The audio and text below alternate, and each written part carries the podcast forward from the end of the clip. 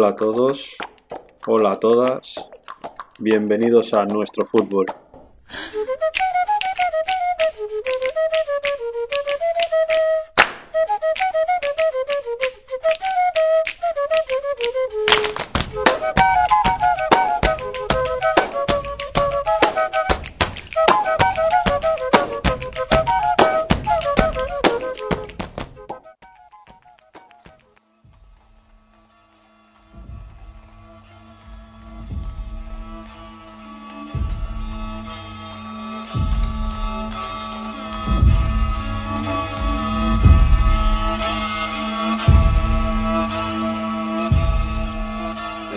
Últimos años, en el presente y muy seguramente en el futuro, en el fútbol imperan los resultados. El obtener rendimiento a corto plazo inmediato de forma sobresaliente es un imperativo para jugadores, para entrenador, para cuerpo técnico, para todos los que componen la estructura deportiva del club. Esto, a su vez, choca bastante con lo que las direcciones deportivas, los cuerpos técnicos plantean, que son proyectos a medio largo plazo, donde poder desarrollar un modelo de juego, un sistema, una estructura, donde la composición de los jugadores sea adaptada a la idea de juego que el entrenador quiere desarrollar y es aquí donde este resultadismo pues acaba convirtiéndose en despidos, en bailes de entrenadores, en bailes de cuerpos técnicos, también en bailes de jugadores e incluso en la actualidad en bailes de presidentes. Raro es ya que nos encontremos con un equipo donde el entrenador lleve más de 3, 4 temporadas encontrar equipos con entrenadores que lleven 6, 7 es prácticamente imposible. Ya estamos en una etapa en la que lo normal es encontrar entrenadores que estén un año, dos como mucho. Encontramos incluso entrenadores que están 6 meses, 4 meses, 8 meses. Y no porque ellos no quieran, sino porque los resultados mandan.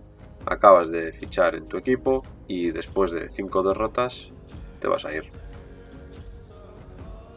Esto es extrapolable también a los jugadores. Jugadores que con 29 años llevan 14 equipos en su carrera deportiva.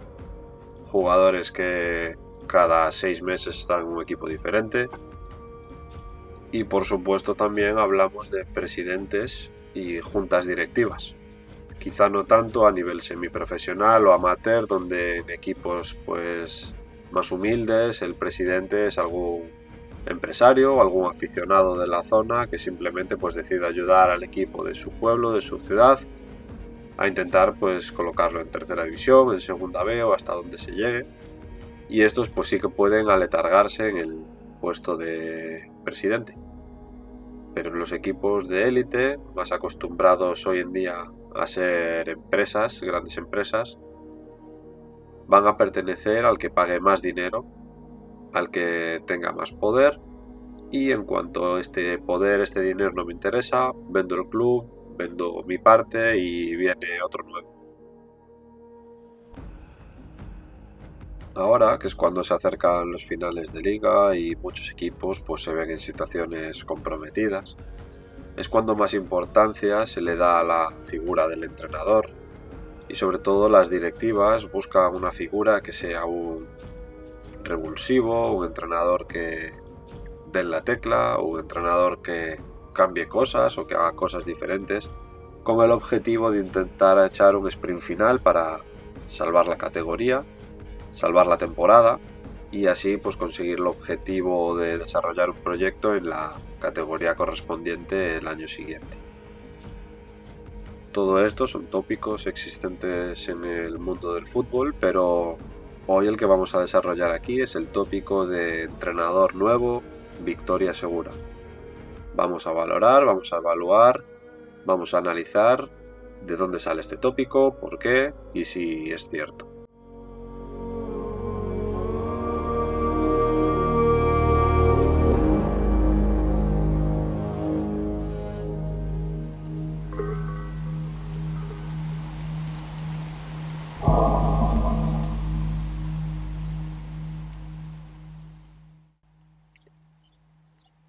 Pues dentro de este tópico se nos presentan tres hipótesis.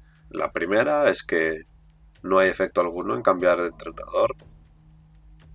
Si se producen resultados positivos, pues puede ser por el simple hecho de que el equipo venía de una racha de derrotas. Por eso se destituye al entrenador y que finalmente esa racha no va a durar toda la vida. Y justo coincide en el que tras el cambio de entrenador se gana. También puede ser que esa racha negativa perdure y como el equipo venía de una mala racha es normal que al principio al entrenador le cueste encontrar la tecla y por tanto se siga perdiendo. La segunda hipótesis vendría a decir pues que tiene un efecto positivo ya que puede producir pues un aumento de motivación en el vestuario, un cambio de dinámica, un clic que hagan los jugadores en la plantilla y eso pues nos lleve a resultados positivos.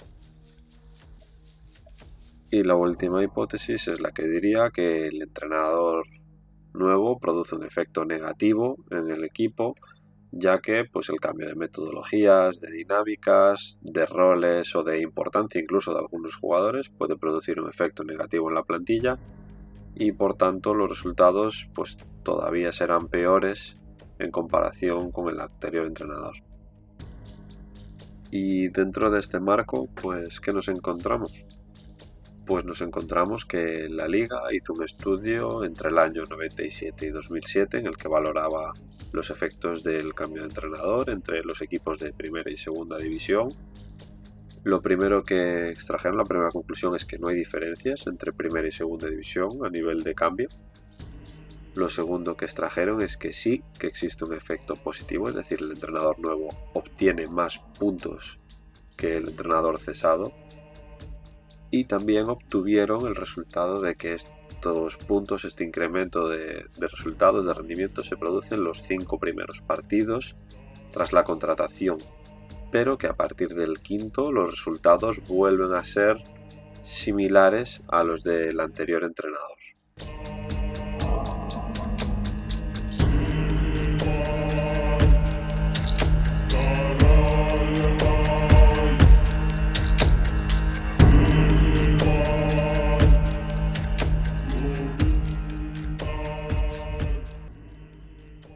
Y ahora llegamos a la parte de reflexión.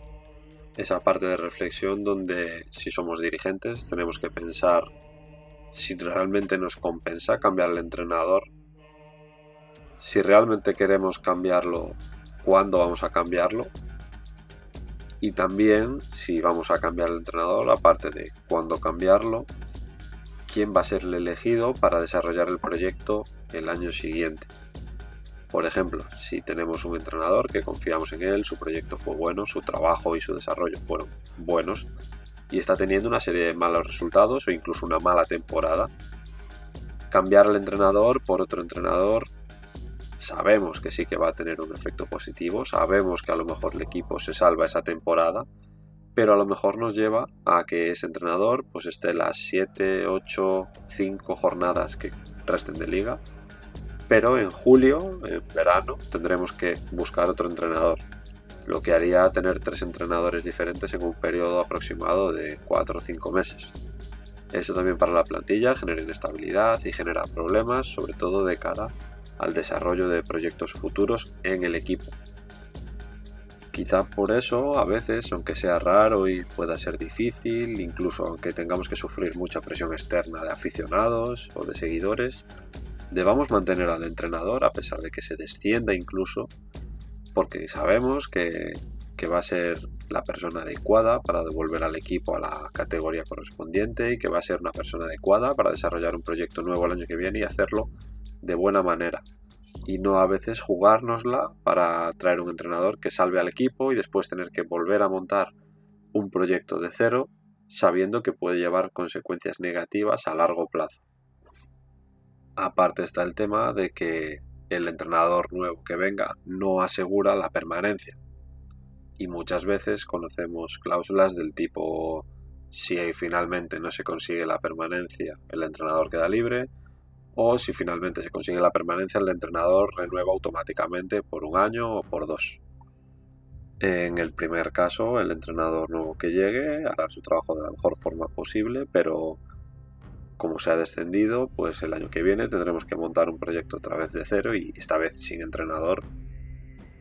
En el segundo caso, pues vamos a tener que mantener un entrenador sabiendo que a lo mejor su proyecto no nos gusta o no va en consonancia con lo que la directiva o la dirección deportiva buscan y quieren y por tanto acabar echándolo en la jornada 8, 9, 10 por disonancias con la directiva o con el proyecto del club y tener que buscar otro entrenador a mitad de temporada que vuelva a reiniciar el proyecto con todo en marcha.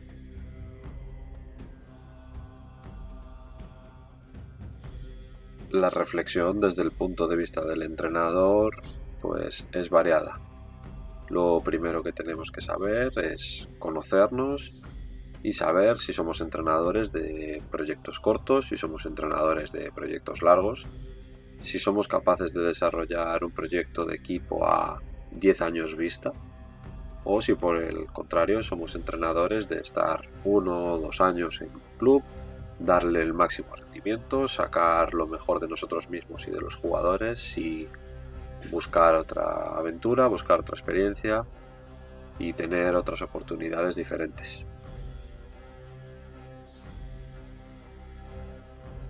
También, como comentamos en otros programas, el entrenador lo que debe tener es capacidad de adaptación a todos los contextos que se puedan ofrecer. El primero y el más favorable sería el que nos contratan en junio y nos den varios meses para preparar la plantilla, para preparar la pretemporada, para preparar todo el año, todos los años que hayamos firmado. El segundo que puede ser que nos contraten pues en diciembre, en noviembre, épocas intermedias, equipos que a lo mejor no están cumpliendo con el objetivo y quieran darle vuelco a la temporada. También puede ser que nos contraten al finalizar la temporada, en mayo, en abril, cuando los equipos restan 5, 6, 8 jornadas de liga y quieran salvar la categoría o un entrenador de emergencia. Pero no solo debemos adaptarnos a eso, también debemos adaptarnos a diferentes plantillas, diferentes composiciones, diferentes jugadores. Plantillas que a lo mejor están diseñadas con jugadores muy veteranos que llevan muchos años en el club, que llevaban muchos años con el entrenador y de repente el entrenador es destituido y nos toca ir a nosotros. Que están muy adaptados a un método de trabajo, a unos entrenamientos específicos, a unas situaciones específicas que a lo mejor ahora pues no se van a dar y eso tenemos que tenerlo en cuenta. También tener en cuenta equipos que a lo mejor buscan potenciar más jugadores jóvenes o ofrecerles la posibilidad de jugar en determinadas categorías y tenemos que saber manejarlos. También el estilo influye el contexto del equipo, influye la cultura del club, influye la cultura de la ciudad y todo esto debemos conocerlo y manejarlo a la perfección.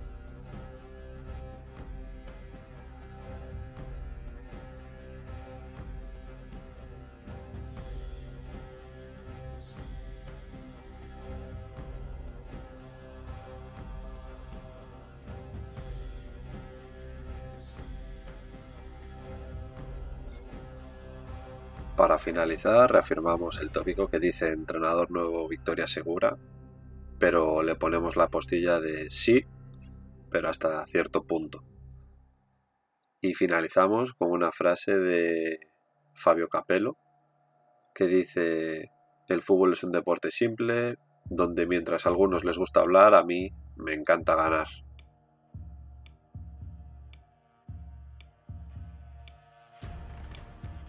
Muchas gracias a todos por estar ahí, por formar parte de nuestra comunidad, por formar parte de nuestro fútbol. Un saludo y hasta pronto.